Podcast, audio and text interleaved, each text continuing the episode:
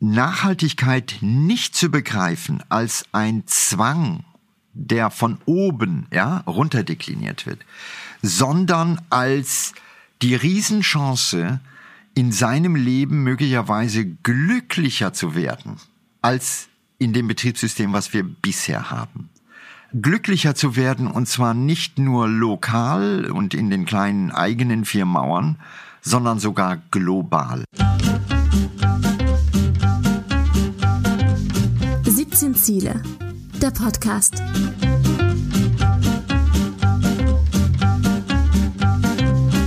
Ah, Leute, gerade das Tablet weggelegt ähm, und ich weiß nicht, wie es euch morgens immer geht, wenn ihr mit den News in den Tag startet. Man fühlt sich danach immer so ein, ein bisschen schlecht. Das zieht runter, man möchte sich unter den Tisch legen und ein bisschen vor sich hin weinen, aber so eine Denkweise, die möchte ich gar nicht zulassen, weil noch kann man ja vieles rumreißen. 17 Ziele sollen das möglich machen und auf die haben sich nahezu alle Länder der Erde geeinigt, die 17 Nachhaltigkeitsziele der Vereinten Nationen oder kurz die SDGs, Sustainable Development Goals. Ja, oder soll es dann gerechter und nachhaltiger auf der Welt zugehen?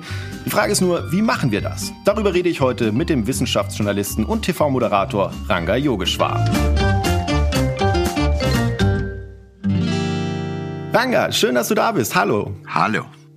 Herzlich willkommen. Ranga, ich, ich habe das jetzt gerade einfach mal so gesagt, Wissenschaftsjournalist und TV-Moderator, das wird deiner Person ja gar nicht gerecht. Du bist ja auch Physiker, du bist Elementar- und Astrophysiker, du hast im Fernsehen so ziemlich alles moderiert, was man in Sachen Wissenschaft moderieren kann. Hast Na, ich habe nicht moderiert, das äh, ist eigentlich ein Wort, was ich gar nicht mag. Ich habe viel entwickelt, ich habe äh, ganz viele Formate entwickelt. Ich sehe mich immer eher so als ein inhaltlicher Mensch Moderatoren mhm. sind so in meiner wahrscheinlich falschen Vorstellung Leute, die vorgefertigte Texte möglichst nett ablesen und selber inhaltlich damit nicht verwoben sind. Oh, okay, das finde ich aber spannend, weil ich als Moderator definiere mich da ganz anders. Also okay. ich finde, dass, dass ich viele junge Kolleginnen und Kollegen jetzt kennenlerne, die, die sagen schon, ja, nee, wenn du keinen Bock auf Inhalt hast, brauchst du nicht Moderator werden. Also ja. du musst dich selber mit dem Zeug auskennen. Der Begriff Moderator kommt von moderieren, von bremsen, von vermitteln, ja. Also mhm. äh, das ist eigentlich so ein äh, schlichter. Und ich sehe mich eher als Inspirator, ne? der vielleicht anderen Menschen gerne neue Ideen mit auf den Weg geben möchte, was ein bisschen was anderes ist. Aber gut, wir müssen jetzt nicht über Nee, aber das hast du ja auch tatsächlich gemacht. Also ich meine, mhm. Formate wie Wissen vor acht hast du entwickelt, Quarks. Du bist eigentlich der Mensch, wenn es darum geht, Wissenschaft dann auch wirklich in klare und verständliche Worte zu übersetzen. Ich habe mich gefragt, du hast schon so viel gemacht und warst auch schon so viel, Inspirator, Speaker und so weiter. Gibt es etwas, was du noch nicht warst und was du mal noch gerne werden würdest? Jeden Tag erlebe ich Dinge, die ich faszinierend finde, wo ich gerne eintauche. Also es ist nicht so, dass ich irgendwann in so eine Ermüdungserscheinung komme. Vieles davon ist nicht, ich sag mal, medial sichtbar. Das ist vielleicht der große mhm. Unterschied. Äh, also ich habe noch ein Leben, wenn man so will, hinter der Kamera. Und da mache ich ganz viel und äh, das befriedigt mich zutiefst. Was fasziniert dich gerade aktuell so? Es geht aktuell, wenn ich jetzt einfach mal meinen Fahrplan der nächsten Wochen mir angucke, werde ich äh, mit zum Beispiel Alena Büchs über die Zurückgewinnung der Freiheit sprechen. Also im Kontext dieser Pandemie wirklich zu überlegen, wie kommen wir da wieder raus. Es war sehr einfach reinzukommen in all die Beschränkungen und so weiter, aber wesentlich schwerer ist, am Ende zu sagen, wie kommen wir wieder raus? Also wird das ein mhm. kollektiver Verdrängungsprozess sein? Wird es äh, Konflikte geben? Ich habe den Tag darauf ähm, die große Ehre an der Freien Universität in Berlin den äh, Hauptvortrag am Jubiläum zu halten über Freiheit, ja, was wiederum ein völlig anderes Thema ist, aber was natürlich verzahnt ist, ja, was heißt Freiheit im Kontext, wenn wir jetzt zum Beispiel über Impfzwang nachdenken oder um mal die Kurve in unser Thema zu nehmen, wenn wir über Nachhaltigkeit nachdenken. Also äh, hier in Deutschland beklagen wir uns alle und sagen, boah, wir brauchen einen Impfzwang, weil diejenigen, die nicht geimpft sind, die sorgen dafür, dass all diese furchtbaren Maßnahmen verlängert werden. Und die Argumentation ist, seid doch nicht egoistisch, denn wenn ihr euch nicht impfen lasst, dann hat das nicht nur mit euch zu tun, sondern ihr gefährdet die anderen.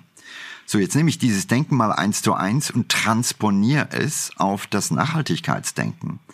Und dann könnte man mit demselben Recht sagen, hey, Ihr im Westen, ihr in Deutschland, ihr fahrt Autos mit über 300 PS, ihr äh, wie soll ich sagen, beutet die Erde aus, wenn man sich einfach anguckt, was ihr an Ressourcen verbraucht. Und damit versündigt ihr euch nicht nur global, sondern auch in der Zukunft, weil ihr euren Enkeln damit äh, Chancen wegnimmt. Und eigentlich müsste man dieselbe Logik dort einsetzen und sagen, so ähnlich wie es äh, momentan, ich war gestern in Wien, da gibt's also jetzt den Lockdown für ungeimpfte.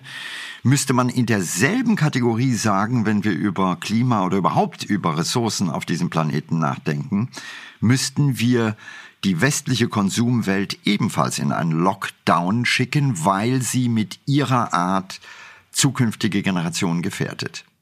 Wenn man da unterscheiden dann würde, nach der gleichen Logik, ungeimpfte und geimpfte, machen wir das auf einen nachhaltigen Lebensstil. Wärst du da der nachhaltig ungeimpfte oder der nachhaltig geimpfte? Ich bin total ungeimpft. Ich bin der schlimmste Klimasünder, den man sich suchen kann. Also das kann man bei mir an ganz vielen Parametern ablesen. Ja, ich bemühe mich auf der einen Seite natürlich zu sagen, klar, ich habe ein Haus und ich habe, äh, was weiß ich, alles isoliert und so weiter. Aber auf der anderen Seite, hey, in meinem Job bin ich extrem viel unterwegs gewesen im Flugzeug. Ich hatte 2019 alleine bei einer Airline 170.000 Flugmeilen. Also das ist katastrophal.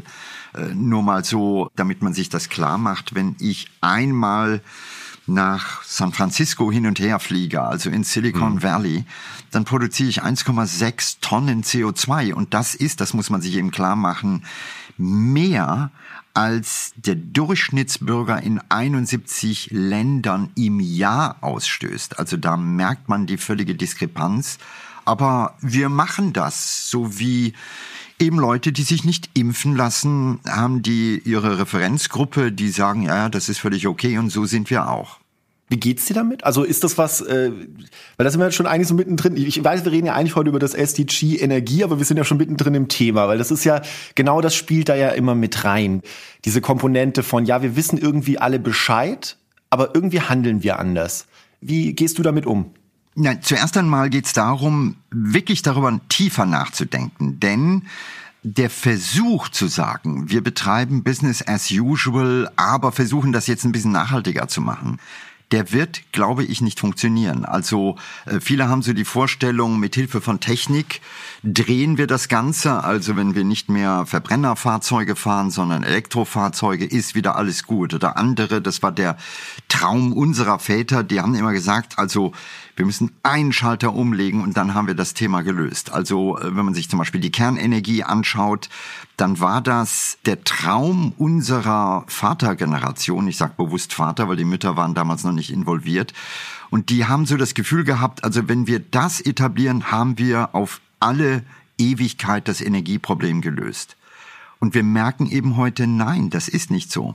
Und äh, der Wandel, der da ist, ist eben nicht das Business as usual fortzusetzen und nur an einigen Dingen etwas zu ändern, sondern, äh, und ich stelle diese Frage auch immer in meinen Vorträgen, und die große Mehrheit selbst wenn sie zum Beispiel aus der Wirtschaft kommt, sagt, wir brauchen einen Kulturwandel. Also da geht's tiefer und wir haben überhaupt keine Vorstellung davon, wie soll dieser Kulturwandel aussehen. Also man hat ganze Messen zum Thema Mobilität, wo es KI gibt, wo es äh, ja Elektrofahrzeuge gibt, aber mal tiefer drüber nachzudenken über die Sinnhaftigkeit dieser Innovation.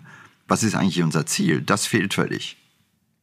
Aber das ist ja der aktuelle Stand der Debatte, sieht ja eigentlich so aus, dass wir uns an diesen Einzelaspekten abarbeiten. Also wenn wir jetzt darüber reden, Strombedarf in der Zukunft, dann heißt es, wow, E-Autos, die brauchen je nach Schätzung um die 100, 120 Terawattstunden extra noch Strom. Wenn wir den Schiffs- und Flugverkehr CO2-neutral machen über synthetische Kraftstoffe, brauchen wir nochmal rund 550 Terawattstunden. Vielleicht so zum Vergleich, Deutschland braucht allein im Jahr um die 550 Terawattstunden. Wo soll das denn alles herkommen? Wir arbeiten uns ja dann immer diesen Einzelaspekten ab. Wie kann man das besser machen? Wie, wie kann man das dann gesamtheitlicher ja, Ich glaube, wir brauchen eine tiefere Debatte über wo ist der Weg, wo wollen wir hin. Also wenn du das Thema Mobilität nimmst, ja. dann überlegen wir, wie können wir die reduzieren. Wir hinterfragen aber nicht, was ist eigentlich das Ziel dieser Mobilität? Was ist das Ziel unserer Reise? Muss es, so wie ich gestern, ja, für einen Tag in Wien war, um Vortrag zu halten, ist das eigentlich okay? Müssen wir das nicht irgendwann anders machen? Und wenn wir es anders machen, ist das nicht ein Gewinn an Lebensqualität? Oder Deutschland ist ein Autoland, ja. Also jeder definiert sich irgendwie übers Auto, ja. Wenn nach zehn Minuten drei deutsche Männer zusammenstehen, lautet das Thema Auto. Das äh, habe ich einfach immer wieder festgestellt. Ich bin anders sozialisiert. Ich bin in Indien groß geworden. Da gab es diese Vielfalt an Autos nicht. Da hat man vielleicht eher über Magen-Darm-Krankheiten gesprochen. Auch ein spannendes Thema. Aber das Interessante dabei ist, warum definieren wir uns über die PS unseres Autos oder noch provokanter formuliert, wie viel CO2 muss ich ausstoßen, um glücklich zu sein? Diese Frage wird nicht beantwortet, sondern wir laufen sozusagen in einer Blase, die auch permanent von außen gefüttert wird, die jedem von uns klar macht, du musst unbedingt ein ganz tolles Auto mit ganz vielen Knöpfen und mit einem riesen Auspuff haben. Die Autoindustrie selber investiert im Jahr etwa zwei Milliarden in Werbung, ja. Das heißt, dieses Lied säuselt permanent. Und vor dem Hintergrund ist es natürlich unendlich schwer, da irgendwie rauszufinden. Das ist so wie ein Alkoholiker, der eigentlich versucht trocken zu werden, aber er tut das inmitten einer Spirituosenhandlung, wo ständig hm. auch noch äh, Probeexemplare und Verkostungen äh, stattfinden. Das ist fast unmöglich. Und ich glaube, da müssen wir einfach irgendwann den Mut haben zu springen und zu sagen, hey, um was geht's wirklich? Aber da kommt ja was in den Weg, was du, ich habe neulich diesen Begriff von dir gelesen, Erregungsbewirtschaftung nennst. Ich finde das einen spannenden Begriff. Also du hast ja gerade diese Blase angesprochen. Was verstehst du darunter? Warum steht das uns im Weg? Ja, das ist nicht nur die Blase der Medien. Erregungsbewirtschaftung habe ich eher im Kontext der Medien äh, benutzt oder benutze den Begriff weil wir eigentlich alle gemeinsam zugelassen haben, dass die Medien in ein kommerzielles Business pervertiert sind, bei dem es nicht mehr um Aufklärung, um Konsensbildung, um eine Gesellschaft geht, die auf die Art und Weise auch miteinander kommuniziert, sondern bei Medien ist es so, dass man heute irgendwie dafür sorgt, dass jeder möglichst dran bleibt. Und warum soll er dranbleiben? Damit Facebook oder YouTube oder wie auch immer sie heißen, uns Werbung zeigen. Und warum zeigt man uns Werbung? Damit wir natürlich kaufen. Und schon sind wir in genau dieser Konsumschleife die ich vorher erwähnt habe. Und die spannende Frage ist, wie finden wir da raus? Und wenn man das clever und tiefer angeht, dann ist es eben auch nicht mehr ein Verzicht. Also dann ist es plötzlich ein Gewinn von Lebensqualität, weil man plötzlich merkt, hey, ich brauche den ganzen Scheiß vielleicht gar nicht, weil mir geht's um was anderes. Wie würdest du aber da eine Bewertung vornehmen? Also ich habe, äh, wenn man jetzt so die Klimaemissionen angeht, unser Thema Energie, äh, wenn Klimaemissionen, da ist der fette, fette, fette Elefant im Raum, ist ja unser Energieverbrauch. Wenn wir da was drehen, haben wir schon viel gewonnen. Jetzt habe ich gestern mal bei unserem gemeinsamen Haussender der ARD-Mediathek mal nachgeschaut. Energiewende, da finde ich 386 Clips. Wenn ich Fußball eingebe, 8300. Wie bewertet man denn was? Was ist wichtiger, Fußball oder Energiewende? Ja, wir hatten die Debatte vor fünf Jahren. Da gab es in den gesamten öffentlich-rechtlichen nicht eine einzige Talkshow zum Thema Klima. Ja? Also was ja zeigt, irgendwo fehlte das Thema. Dann kam Greta. Meine Sorge ist, dass das jetzt so ein Modethema ist. Jeder redet gerne über Nachhaltigkeit und es wird überall draufgeklebt. Auf jedes Produkt steht jetzt umweltfreundlich und äh, bio und sonst was. Aber im Kern geht es um was Tieferes. Und das Tiefere heißt, wie kommen wir, jeder von uns, aber wir auch als Gesellschaft, aus dieser Konsumschleife raus, die über Jahrzehnte gewachsen ist, die über Jahrzehnte uns irgendwie klargemacht hat, dass wir nur auf der Basis unseres materiellen Wohlstands jemand sind. Wenn man das mal wiederum etwas extrem formuliert, wenn einer auf dem Totenbett liegt, dann wird er nicht sagen, mein Gott, hätte ich noch einen Tag länger zu leben, um noch mehr einzukaufen, um noch mehr zu besitzen, um noch mehr zu arbeiten oder Geld zu verdienen, sondern dann würde er sagen, hey, mein Leben ist zeitlich beschränkt und hätte ich mehr Zeit mit meinen Liebsten, hätte ich mehr Zeit für was anderes. Und das ist ein Riesenthema, was wir haben. Und wir sind in der westlichen Welt die Meister darin gewesen. Äh, und zwar in der gesamten Geschichte. Wir sind diejenigen, die in die Welt ausgezogen sind, um Kolonien zu bilden, um Rohstoffe von irgendwo anders her zu transportieren. Wir haben das mit einer Form von Brutalität gemacht, die seinesgleichen sucht. Und wir sind gefangen darin. Und jetzt sind wir so ein fetter, gesättigter, der sich schützen will vor all den anderen. Und wir haben jetzt Angst, weil die anderen kommen plötzlich. Und dann bauen wir Zäune und dann wollen wir auf der einen Seite unsere Werte retten, weil wir natürlich sagen, wir sind Europäer und wir sind zivilisiert, aber de facto gelten diese Werte nur in einem ganz eingeschränkten Raum. Sobald man über den Zaun schaut, merkt man, wir sind noch nicht so gut. Äh, das ist ein Prozess, der ziemlich lange braucht, bis wir dieses fast koloniale Denken, dieses Ausbeuten von allem, von Menschen, von Natur, vom Meer, natürlich auch vom Klima, bis wir da in einen anderen Modus kommen. Das braucht. Wobei, da muss man jetzt natürlich auch vielleicht ein bisschen aufpassen, Ranga, oder? Weil wenn wir uns jetzt so die Energiewende und wie man das vielleicht schaffen könnte anschauen, da wird ja auch ganz gerne mal dann auch so kolonialistische Vergleiche gezogen. Also nehmen wir Na mal äh, jetzt grüne Energie zu produzieren, da brauchst du viel Sonnenenergie. Die ist jetzt bei uns nicht so gut vorhanden. Da gibt es Länder, wenn man sich mal vom Fraunhofer Institut den Wasserstoffatlas, wo man quasi aus erneuerbaren Energien Wasserstoff als Energieträger herstellen kann. Das sind alles Länder im globalen Süden, Südamerika und so weiter, Afrika Müssen sich diese Länder jetzt in Acht nehmen, dass wir jetzt dann wieder herkommen und sagen, so, ihr produziert jetzt mal schön hier Wasserstoff für uns, weil wir müssen unsere Energiewende gewuppt kriegen, damit unsere Industrie es weiterlaufen kann? ist das alte Narrativ. Also, wenn wir heute Energie betrachten, ist Energie immer fest verkoppelt mit globalen Konflikten. Jede Energie, also fossile Brennstoffe, ja. Öl ist dauernd der Anlass für Kriege, Gas, ja, eine Gaspipeline wird gebaut, Riesenpolitikum. Aber auch Uran, ja, also wenn man sich dann detaillierter damit auseinandersetzt und mal guckt, wo gibt es die Prospektionsrechte, wer ist da, dann merkt man, das ist alles immer noch koloniales Denken. Ob das Ölprospektion vor den Küsten von Nigeria oder ob das im Niger die Uranvorkommen sind, die natürlich ja von der französischen Kernenergieindustrie genutzt werden. Das heißt, wir sind da völlig eingebadet, das hat eine Tradition und jetzt kommen die in Anführungszeichen alternativen Energiequellen, also zum Beispiel Biofuels, und was machen wir? Wir sagen wieder, na ja, dann bauen wir irgendwo in Brasilien Riesenplantagen, damit unsere Autos fahren. Wir haben dann irgendwann gemerkt, hey, das ist vielleicht keine Porsche gute Idee. Porsche macht das ja schon. Ne?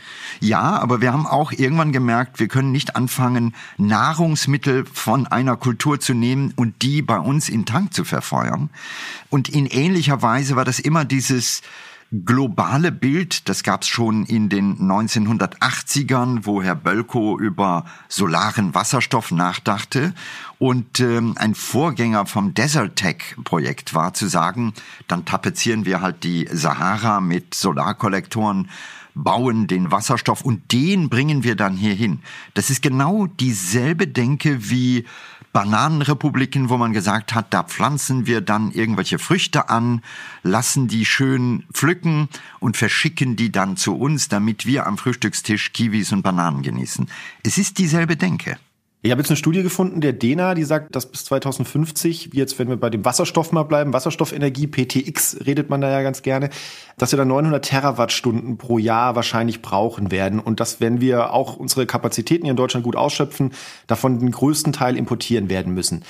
Was bedeutet das denn, weil du hast ja gerade diesen Kulturwandel angesprochen oder diesen Wandel auch in den Köpfen, was bedeutet das für unser globales Verständnis? Na, zuerst einmal geht es darum, dass wir, und das erleben wir momentan, etablierte Systeme haben, die jetzt gefährdet werden. Gefährdet werden im Sinne von Unsere Wirtschaft braucht Energie. Ohne Energie wäre sie nicht überlebensfähig. Und sie ist auf Importe von Energie angewiesen. Ja, das gilt für Europa. Es gibt ganz wenige Länder, die ja fast auf eigenen Beinen stehen könnten wie zum Beispiel die USA. Also die könnten tatsächlich eine Mauer drumherum bauen und sagen, okay, wir gehen nicht raus, wir haben genug Ressourcen in unserem Land und uh, we are self-sufficient. Aber ganz viele andere Nationen haben das nicht. Und dadurch erleben wir immer wieder diese Abhängigkeit, die dann an irgendeiner Stelle zu Konflikten führt. Also wir hier in Europa machen das ein bisschen schicker, aber de facto besorgen wir uns das Erdöl. In den USA sieht man das noch viel drastischer. Ja, die sprechen das offen aus und sagen, das ist unser Öl irgendwo da hinten. Ja, die Europäer waren da durchaus diejenigen, die die Basis dafür geliefert haben. Wenn ich an die Geschichte von British Petrol gucke und mir den Nahen Osten angucke, wenn ich mir angucke, wie Grenzen gezogen wurden, und zwar sehr opportun, indem man sagte, wir sichern unsere Energiequellen das ist ein extrem langes Narrativ. Und jetzt ist die spannende Frage, wie kommen wir davon runter? Die eine Möglichkeit ist zu sagen, haben wir einen faireren Handel? Wäre ja eine Möglichkeit. Also wir verstehen uns global so, dass wir sagen, der eine liefert uns Energie, aber dafür kriegt er was anderes und wir zahlen faire Preise. Das andere ist, wir überlegen einen Moment lang, wie wir aus bestimmten Abhängigkeiten rauskommen. Also brauchen wir wirklich so viel Energie? Und wenn wir ins Detail gehen, merken wir möglicherweise, hey, das geht auch mit weniger. Also wiederum ein konkretes Beispiel. Gestern habe ich einen Vortrag in Wien gehalten, den hätte ich auch online halten können. Und mein CO2-Fußabdruck wäre dramatisch geringer gewesen, ganz abgesehen davon, dass auch das Zeitinvestment und die Lebensqualität beim Reisen ja nicht unbedingt gerade in Corona-Zeiten besonders groß ist. Wobei natürlich Wien immer eine Reise wert ist. Aber warum bist du trotzdem geflogen? Ja, weil es nicht anders ging, weil die das nicht anders wollten. Ich habe sogar, das ist im Moment äh, so ein bisschen der große Vorteil, dass ich immer noch sagen kann, hey, da gibt's Corona. Und ich habe hier zu Hause ein, ein großes Online-Studio aufgebaut, weil ich mir das selber muss man wirklich sage, mal sagen. Also das ist echt beneidenswert, was du da am Start hast. Also das, äh, wir machen ja viel Schalten, aber bei dir, das ist technisch echt auf höchstem Niveau. Ja, ja, aber die, die Idee dahinter ist an der Stelle zu gucken, wie schaffen wir da Dinge zu optimieren, Dinge anders zu machen. Und das geht sehr, sehr weit, weil wenn ich mir, ich sag mal, äh, momentan diskutieren wir wieder über Homeoffice, okay? Wenn wir uns mal angucken, 2018, da gab es in Deutschland 1,5 Millionen Staukilometer. Ja, also man muss sich das einfach vorstellen. 1,5 Millionen Kilometer Auto an Auto. Wahnsinn. Vernichtung von Ressourcen, Vernichtung von Lebenszeit. Und vieles davon natürlich dadurch, dass es viele Pendler gibt, die jeden Morgen ja, ins Büro fahren. Und das ist eben die große Chance zu sagen, hey, brauchen wir das? Von außen betrachtet totaler Schwachsinn, ja? Also man verlässt das Haus, man quält sich durch den Morgenverkehr oder durch die äh, öffentlichen Verkehrsmittel, man kommt ins Büro, hockt wiederum vor einem Bildschirm und fährt abends nach Hause. Und jetzt sagt der eine oder andere, na ja, da gibt's ja auch das Argument, man trifft seine Kollegen.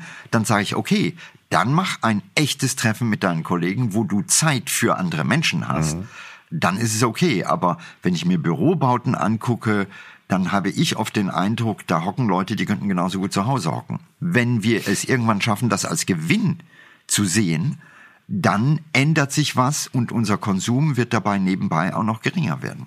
Du hast vorhin angesprochen, auch als ich die globale Frage gestellt habe, dass da eben auch ein Umdenken stattfinden muss, ähm, dass wir selber, wobei ich auch immer die Formulierung schw- schwierig finde, dass wir müssen, also dass da ein, ein Umdenken kommen kann, dass wir aber auch jetzt an unserem persönlichen Verhalten mal drüber nachdenken müssen. Aber äh, dem steht ja auch so ein bisschen so ein Egoismus entgegen. Bleiben wir bei unserer Energiedebatte. Ja, also die Unternehmen kriegen jetzt mit. Ich habe viele Veranstaltungen moderiert. Da hatte ich viele CEOs von großen deutschen Unternehmen und die sitzen dann da und dann kriegt man plötzlich mit, die haben ein Rieseninteresse an dem Thema. Und ich habe mich dann gefragt, warum interessiert die das eigentlich so? Und jetzt klar, die sagen dann, CO2 wird irgendwann uns immer mehr Geld kosten. Das ist dann ein, ein wirtschaftlicher Faktor. Und jetzt geht plötzlich ein Run los auf erneuerbare Energien. Gleichzeitig ist es ja mit uns auch, wir sind ja auch irgendwo im privaten Feld dann auch egoistisch. Ja klar, ich habe das verstanden, aber irgendwie ist es trotzdem halt super bequem, wenn ich irgendwas mache. Deswegen will ich es eigentlich auch nicht ändern. Wie willst du bei so einem Kulturwandel, von dem du sprichst, wie willst du denn mit diesem Thema Egoismus umgehen? Nein, Egoismus gehört dazu und ich finde, äh, es ist auch wichtig an der Stelle, sich selber zuzugestehen, dass wir Mensch sind. Wir sind nicht perfekt, wir sind keine Heiligen, sonst wird das so eine Gesellschaft, die mir persönlich nicht sehr sympathisch ist, wo es äh, für alles eine Sünde gibt, dann kommen wir so in mittelalterliche Kategorien. Aber es geht um grundsätzliche Regelungen zu sagen, hey, das geht auch anders. Also gerade weil ich Egoist bin, plädiere ich dafür zu sagen, hey, ich bin der Meinung, wir sollten in Zukunft sehr viel mehr zum Beispiel zu Hause arbeiten können und nicht den Zwang haben, ins Büro zu gehen. Ich bin Egoist, weil ich feststelle, meine Lebensqualität verbessert sich dadurch. Mein CO2-Fußabdruck reduziert sich dadurch. Mein Zeitbudget wird in Qualitätszeit besser ausgeschöpft. Das ist ziemlich egoistisch. Ich bin schon einer, der sagt, der Egoismus ist okay, nur wir dürfen ihn nicht pervertieren, weil der tiefste Egoismus, den jeder Mensch hat, ist, er möchte glücklich sein. Ja, das ist das, was wir alle wollen. Wir wollen am Ende glücklich sein.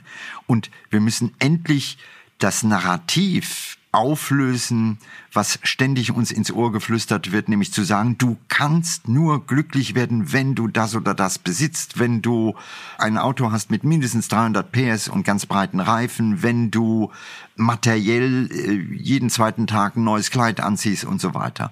Das ist nicht sonderlich natürlich. Ich meine, die Tatsache, dass die Autoindustrie zwei Milliarden im Jahr für Werbung ausgibt, ist ja indirekt ein Beleg dafür, dass es offenbar kein sehr natürliches Bedürfnis des Menschen gibt, äh, ein Auto zu kaufen. Sonst könnte man das laufen das lassen. Ist ein Selbstläufer. Genau. Aber das ist dieses vollkommen irrationale und jeder Autohändler und ich kenne auch welche, mit denen ich gesprochen habe und die haben alle gesagt, ein Autokauf ist total irrational, ja, weil da versucht man dem Menschen eigentlich eine völlig andere Geschichte zu erzählen. Also erinnern wir uns an Werbeclips, ja, da sieht man irgendwelche Serpentinen in Norditalien, in der Toskana. Das ist aber nicht die Realität, ja. Und wenn wir einfach mal ehrlich mit uns selber wären, sagen würden, hey, Irgendwann ist der Lack ab. Irgendwann steht man im Stau. Man stellt fest, das ist immer so dieses kurzfristige High. Man kauft ein neues Produkt, dann sagt man, boah, toll. Und nach ein paar Tagen oder Wochen verliert es seinen Reiz. Warum? Weil wir immer wieder den Fehler machen, uns nicht wirklich zu fragen, was macht uns wirklich glücklich? Denn das ist was anderes. Also, ich sag mal. Was ich, macht dich denn glücklich? Nimm, nimm äh, ich habe jetzt äh, seit seit einem Jahr bin ich Opa geworden und mit meinem Enkel zusammen zu sein. Inzwischen gibt es eine Enkelin, also die es kommen mehr Enkel dazu. Das ist großartig, weil das ist ein Erlebnis, bei dem ich noch nie das Gefühl hatte, das nutzt sich ab. Jeder kennt das. Wenn man mit wirklichen Freunden zusammen ist, dann hat man nicht das Gefühl, boah, ich brauche jetzt ein neues Modell. Aber bei allen materiellen Produkten ist es so, dass nach der kurzen Euphorie des Auspackens ganz schnell diese Phase einer Enttäuschung kommt, zumal dann, wenn das Produkt eigentlich keine tiefere Funktion im Alltag erfüllt. Ja, also äh, es gibt eben Produkte, die keine Ahnung, Klamotten, die einmal, zweimal getragen werden, dann hängen sie im Schrank und irgendwann werden sie weggeworfen. Und das zeigt Mit ja Neumann habe ich zum Beispiel äh, über meinen Fensterstaubsauger gesprochen, der mich persönlich sehr glücklich macht. Jemand anders würde den sich vielleicht kaufen und äh, den braucht er dann nicht mehr. Ich finde das aber ein tolles Gerät und habe einfach große Freude dran beim Fenster. Ja, und dann finde ich das auch legitim, wenn das so ist und wenn der, der in zehn Jahren immer noch ein Lächeln auf die Lippen zaubert, wunderbar. Aber im Kern geht es darum, dass wir das Narrativ haben, so wie ein Kreditkarten, äh, eine ne Firma, die irgendwo eine Werbung hatte, ich fühle mich frei und da stand die Kreditkarte. Und da sage ja. ich, hey, stopp mal, das hat wenig mit Freiheit zu tun. Du verknüpfst es äh, sehr viel jetzt mit Glück, wenn ich das jetzt so richtig verstanden habe. Ähm, ich habe letzte Woche einen Forschenden von der OECD, einen Vertreter von der OECD im Interview gehabt. Und der hatte Folien dabei über den kulturellen Wandel in der Vergangenheit. Und da hast du dann immer so Stufen drin gesehen, also in Zeiten der Industrialisierung. Das heißt, immer bevor eine, eine florierende Zeit kam, hat der immer so ein kleines Plateau davor gehabt. Und er meinte, davor kam immer, das nannte er Social Pain. Befinden wir uns gerade in so einer Social Pain Phase und braucht es diesen Schmerz für Veränderung? Äh, Social Pain in gewisser Weise gibt es äh, bei kleineren Veränderungen auf jeden Fall. Aber was wir, glaube ich, erleben werden in den nächsten Jahren und Jahrzehnten ist, dass die globale Grammatik sich ändert. Also ich mach's mal so rum klar. Bisher waren wir auf diesem Planeten in unseren Kategorien Klassenbester. Wir waren die Stärksten, wir waren die Größten, wir hatten die besten Autos, wir hatten die beste Industrie, wir hatten das größte Bruttoinlandsprodukt pro Kopf und, und, und. Und jetzt merken wir, da kommen andere Nationen, wie zum Beispiel China. Und China wird irgendwann besser sein in diesen Kategorien. Und dann haben wir ein Problem. Das Problem versuchen wir momentan durch Konflikt zu begegnen, zu sagen, nein, wir wollen aber auf Platz eins bleiben, verteidigen das Treppchen. Und die größte Sorge, die wir haben, ist an irgendeiner Stelle davon runtergeworfen zu werden, und zwar durch eine andere Nation, die dieselben Kategorien anwendet wie wir. Also das Absurde ist ja, wir sagen, boah, die Chinesen, die etablieren sich in anderen Ländern, die machen Landgrabbing und so weiter. Und ich ja. sage, hallo, liebes Europa, guck dir mal an, was du eigentlich die letzten äh, Jahrhunderte gemacht hast, ja. Äh, du hast ganze Kontinente versklavt. Äh, und jetzt, wo ein anderer genau das tut, was du auch tust, fängst du an, dich aufzuregen. Und das mhm. ist, glaube ich, der große Phasenübergang, den wir haben, nämlich zu merken, oh, da wird's eng. Und da rauszukommen ist, dass wir feststellen, das ist, und zwar sowohl für uns als auch für den Chinesen, nicht der korrekte Weg, sondern wir müssen in gewisser Weise uns nochmal besinnen, hey, auf was geht's an? Natürlich gibt es gewisse Sachen, die sind elementar. Wir dürfen nicht zulassen, dass Menschen hungern. Wir dürfen Armut in der Form nicht zulassen. Wir wollen auf jeden Fall sicherstellen, dass Ausbildung für alle weltweit da ist oder Gender Equality, ja, also dass es eine Fairness gibt von Mann und Frau, äh, elementare Dinge wie sauberes Wasser oder äh, die die Unterschiede von Arm und Reich und das, was ich gerade aufzähle, sind alles die äh, Sustainability Goals. Also das sind genau diese 17 Ziele, die sagen, hey, wir brauchen ein anderes Betriebssystem. Da steht nämlich nicht drin äh, mehr und noch mehr und Wachstum und Steigerung. Aber da möchte ich jetzt kurz mal nachhaken, weil das ist wirklich ein spannender Punkt, was du gerade so die, diese Mentalität von Europa oder jetzt nehmen wir mal Deutschland an, angeht. Wenn du nach Dänemark reist, äh, da habe ich viele Leute getroffen, die äh, in Startups arbeiten, gerade im Energiesektor, die mhm. nachhaltige Energie total begreifen, als da entsteht ein ganz neues Business. Äh, wir können da ganz groß vorne am Weltmarkt mitspielen und mitmachen. Und hier in Deutschland treffe ich Leute und sie halten an, ich meine, schau mal unsere Top Konzerne an. Das sind alles 100 Jahre alte Produkte irgendwie, die wir zwar gut optimiert haben und mhm. das auch äh, zu einem Grad, den vielleicht andere Nationen nicht hinbekommen hätten, aber man hält mit allem, mit, zum Verrecken hält man dran fest. Wie, wieso fehlt dieser dieser Pioniergeist, wo, wo kriegen wir den her für den Kulturwandel? Gerade im Energiesektor, wenn man es mal festmacht. Also bis vor kurzem war es so, dass der Strom in Deutschland, der aus der Steckdose kam, von insgesamt nur vier verschiedenen großen Konzernen kam. Okay? Und ich kenne Menschen in diesen Konzernen. Ich hatte einen CEO, den ich sehr schätzte. Wir waren immer anderer Meinung, aber wir haben viel diskutiert. Und der sagte mir irgendwann, Ranga, weißt du, das große Problem ist, wir haben eine Tradition, wir haben seit äh, über 100 Jahren oder 100 Jahren, wir können dir ein großes Kraftwerk dahin bauen. Das schaffen wir. Also wenn du dir morgen ein 1 Gigawatt äh, Kohlekraftwerk wünschst, äh, kein Problem, kriegen wir hin und wir bauen dir technisch gesehen das Beste, was es weltweit gibt. Aber wir haben null Erfahrung, wenn es um dezentrale Strukturen geht, bei denen jeder kleine, ja, auf seinem Dach Energie einspeist. Das können wir nicht. Das heißt in anderen Worten, wir erleben einen Umbruch, bei dem eine unglaublich ähm, reiche Wirtschaft, die viele Jahrzehnte davon profitiert hat, jetzt plötzlich dasteht und sagt, sie ist inkompetent, sie kann das nicht. Also die deutsche Autoindustrie ist fantastisch, wenn es um Verbrennermotoren geht. Und sie hat überhaupt kein Know-how, wenn es um Elektromotoren oder wenn es um äh, Mobilitätsplattformen geht. Ja? Und das ist so ähnlich wie früher wahrscheinlich Pferdekutschen äh, und Droschka-Verbände da waren, die sich aufgelehnt haben, weil sie gesagt haben, wir wollen auf jeden Fall nicht das Auto einführen, weil wir haben unsere Position. Alte Systeme tendieren immer dazu, äh, das war schon so und das wird auch so sein, ihren Turf zu verteidigen. Ja, und das passiert gerade. Und äh, äh, das würden wir wahrscheinlich egoistisch in gewisser Weise auch machen. Also wenn wir uns vorstellen, solche großen Konzerne wären Menschen. Nur das Problem ist, das hilft auf Dauer nicht, denn der Fortschritt und die Transformation setzt ein und da gibt es keine Chance, das irgendwie anders zu gestalten. Jetzt, jetzt ist es dann so in Zukunft, dass wir dann halt irgendwie ein paar tausend Biogasanlagen, ein paar zehntausend Windanlagen, ein paar Millionen Solaranlagen haben werden. Das ist ja dieses dezentrale Konzept, was du angesprochen hast. Was machen wir dann mit den vier großen Riesen? Wie äh, möchtest du die in deinem Kulturwandel mitnehmen?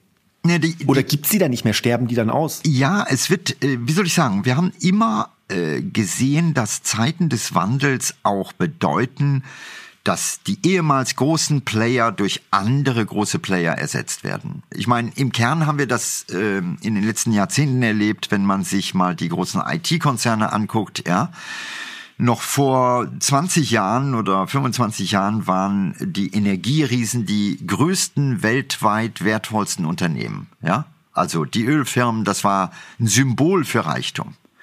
Dann kam die IT-Branche und plötzlich wissen wir heute, es sind ja die die Googles oder Alphabets oder die Amazons, die plötzlich äh, the lead haben. Das heißt, da haben wir das erlebt und was wir eben noch erleben ist, dass solche Systeme aus ihrer Zeit fallen. Also äh, dass man einfach irgendwann merkt, hey, die Zeit ist vorbei. Also äh, wir haben auch fantastische Schreibmaschinenproduzenten in Deutschland gehabt die sind auch, die haben sich ausgeblendet, äh, weil es gab irgendwann den Computer und den Bildschirm und die mechanische Schreibmaschine, die noch ratterte, als ich als Journalist anfing, ja, die ist verschwunden. Das ist so. Mhm. Wobei, da muss man ja sagen, jetzt zum Beispiel habe ich neulich gelesen, das fand ich spannend, dass zum Beispiel die Firma Adler, ein Traditionshersteller von Schreibmaschinen, die sind jetzt heute halt Experten in der Organisation von, von Offices. Also die, die sagen einfach, wir helfen euch, eine Orga für euer Büro ähm, quasi an den Start zu bringen, weil sie sich eben mit Dokumenten dann, das war ihr neues Ding. Also da kann man ja auch dann umdenken lernen. Das Schwierige ist, dass wir uns damit historisch gesehen immer schwer getan haben. Ich nehme mal, wir sind bei Energie. Ich meine, die Industrialisierung wird ja immer zurückgeführt auf die Erfindung der Dampfmaschine. Ja. Ja.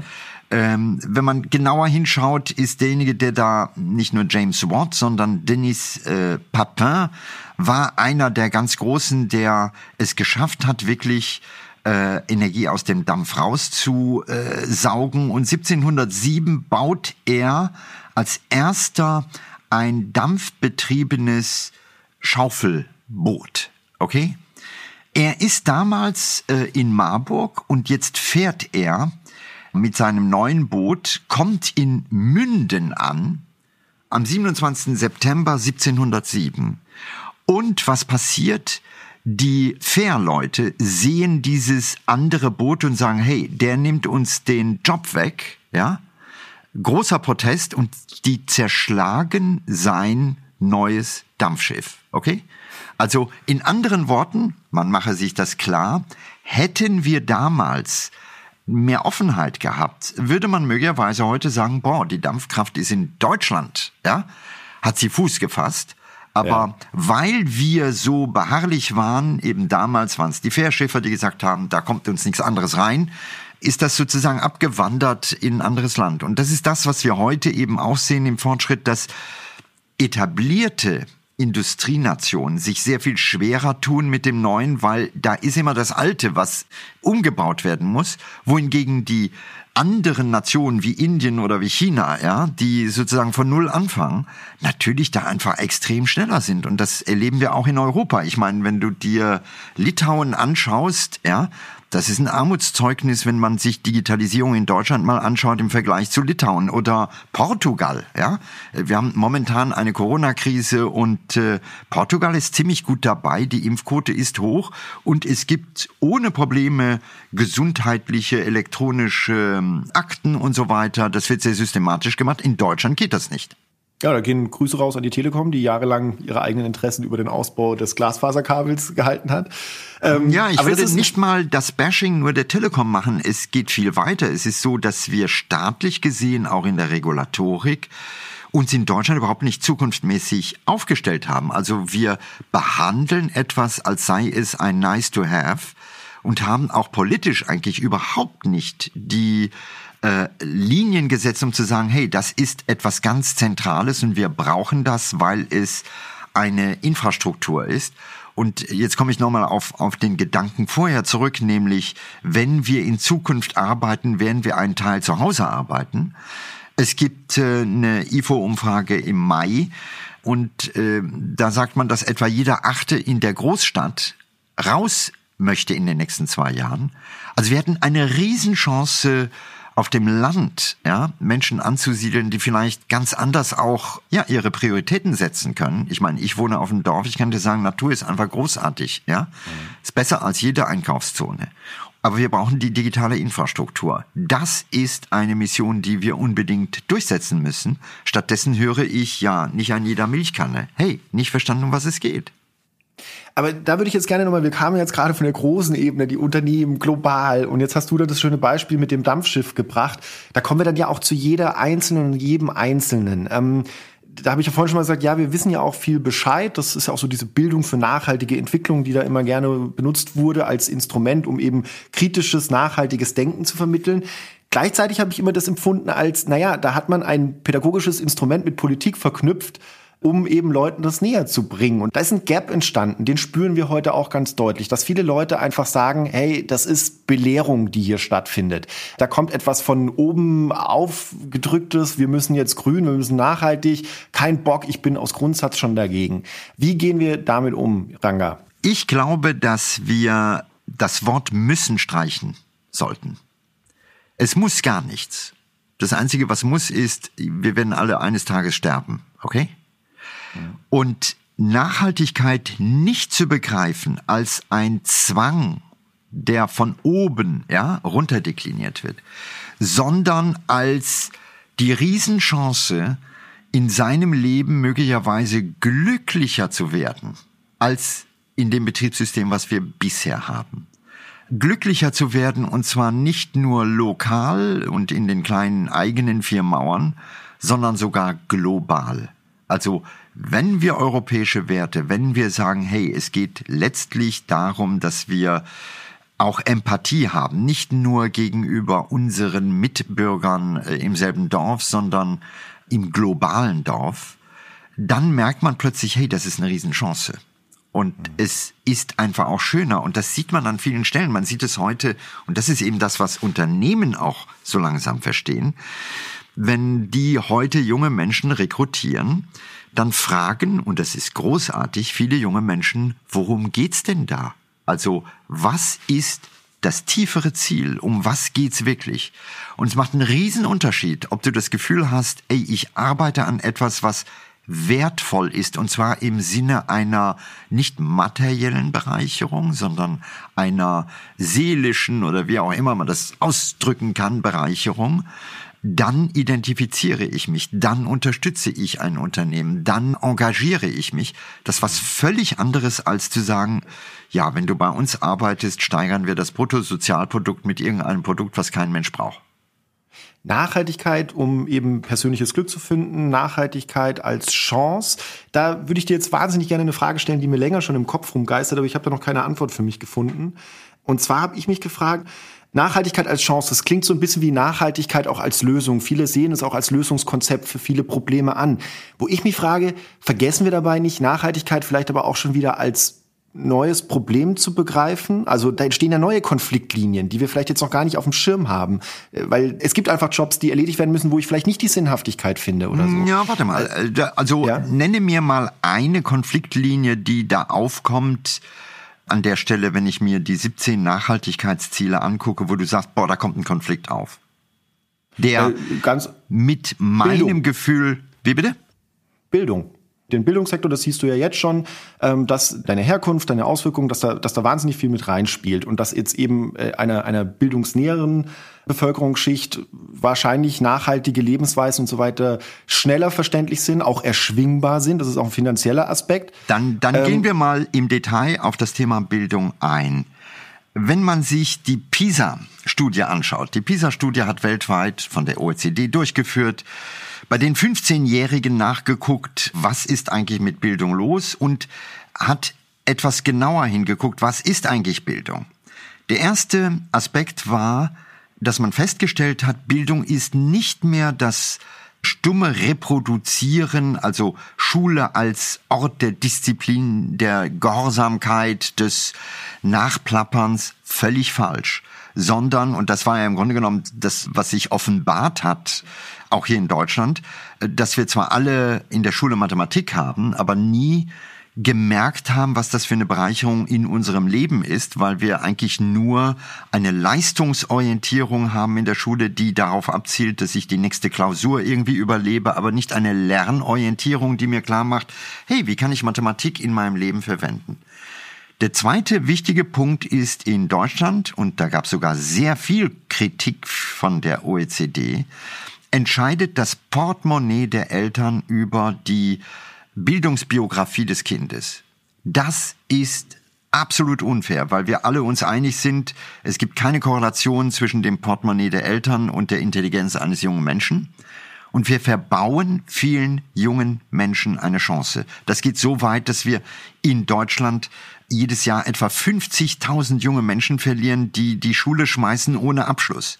Und wir akzeptieren das. Wir in einem Land der Älteren, wo junge Köpfe unendlich wichtig sind, akzeptieren jedes Jahr einen Verlust von 50.000 gebrochenen, verletzten Seelen, die extreme Schwierigkeiten haben werden in der Folge, die sozusagen in den Chancen überhaupt nicht weiterkommen. Da sehe ich überhaupt keinen Konflikt. Der Konflikt ist jetzt da und über die Nachhaltigkeit hätten wir eine Chance, den anders aufzulösen.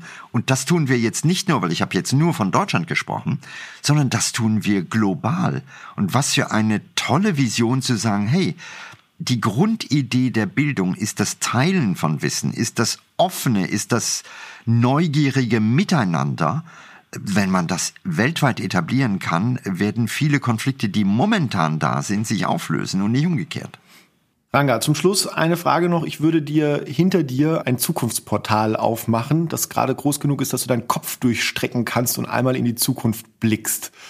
Wo würdest du hinschauen und was denkst du, würdest du sehen?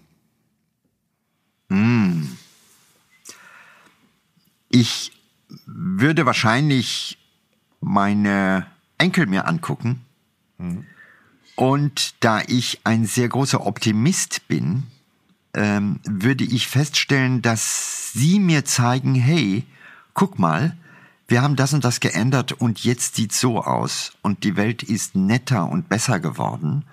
Äh, und all diese komischen, schlechten Gewissen, die wir eigentlich ständig in uns tragen, ja, implizit, ja, morgens schon bei der ersten Tasse Kaffee, wo wir wissen, oh, ist der Kaffee wirklich so fair, wie es auf der Packung steht. Ähm, das hätte sich an vielen Stellen aufgelöst. Und wahrscheinlich wird diese Generation mich angucken und sagen, äh, weißt du, was habt ihr da für einen Schwachsinn gemacht? Ähm, ihr habt äh, eine Zeit gehabt, wo ihr Autos so wichtig fandet, dass ihr sogar in Städten Häuser für Autos gebaut habt und die armen Menschen schliefen auf der Straße. Äh, wart ihr eigentlich verrückt? Oder man würde sagen, so wie man heute sagt, wie konntet ihr nur 50 Prozent eurer Bevölkerung, die Frauen, ja, äh, so mundtot machen?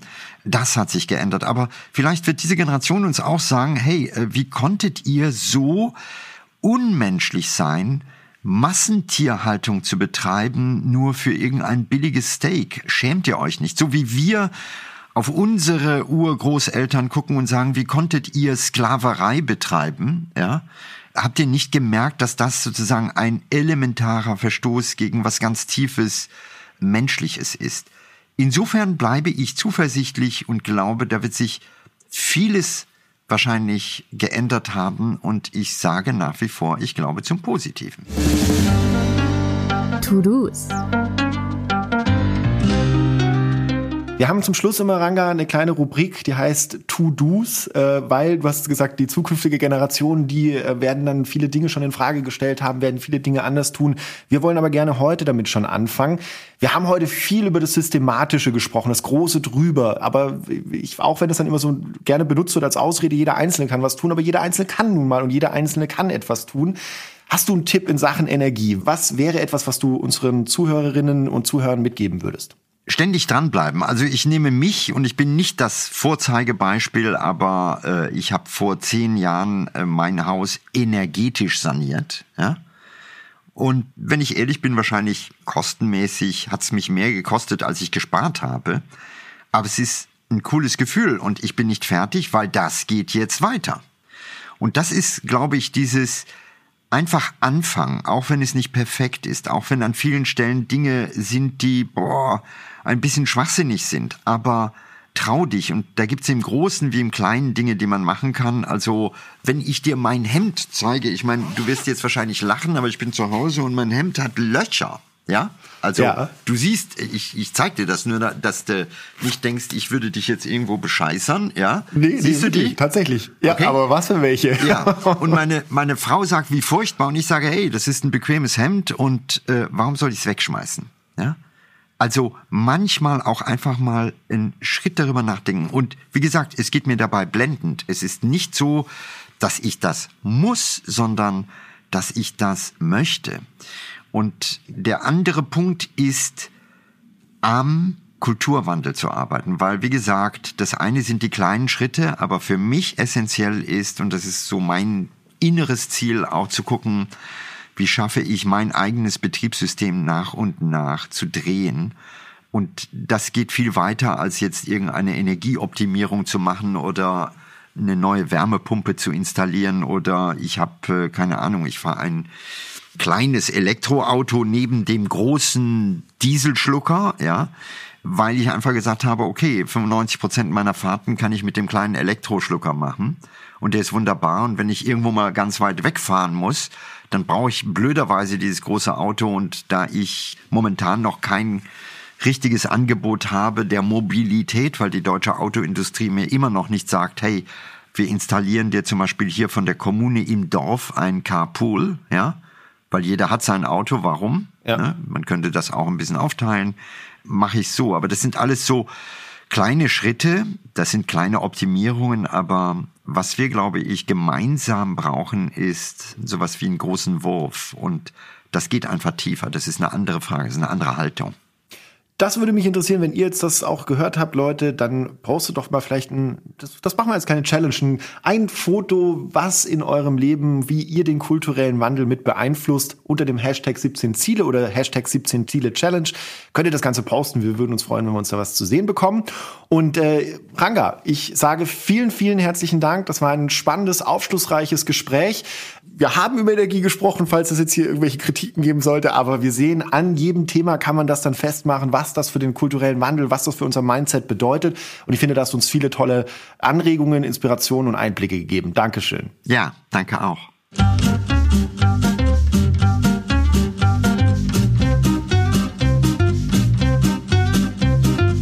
»17 Ziele«, der Podcast von Engagement Global. Im Auftrag des Bundesministeriums für wirtschaftliche Zusammenarbeit und Entwicklung. Moderation Felix Seibert-Deiker. Produktion Audiotextur.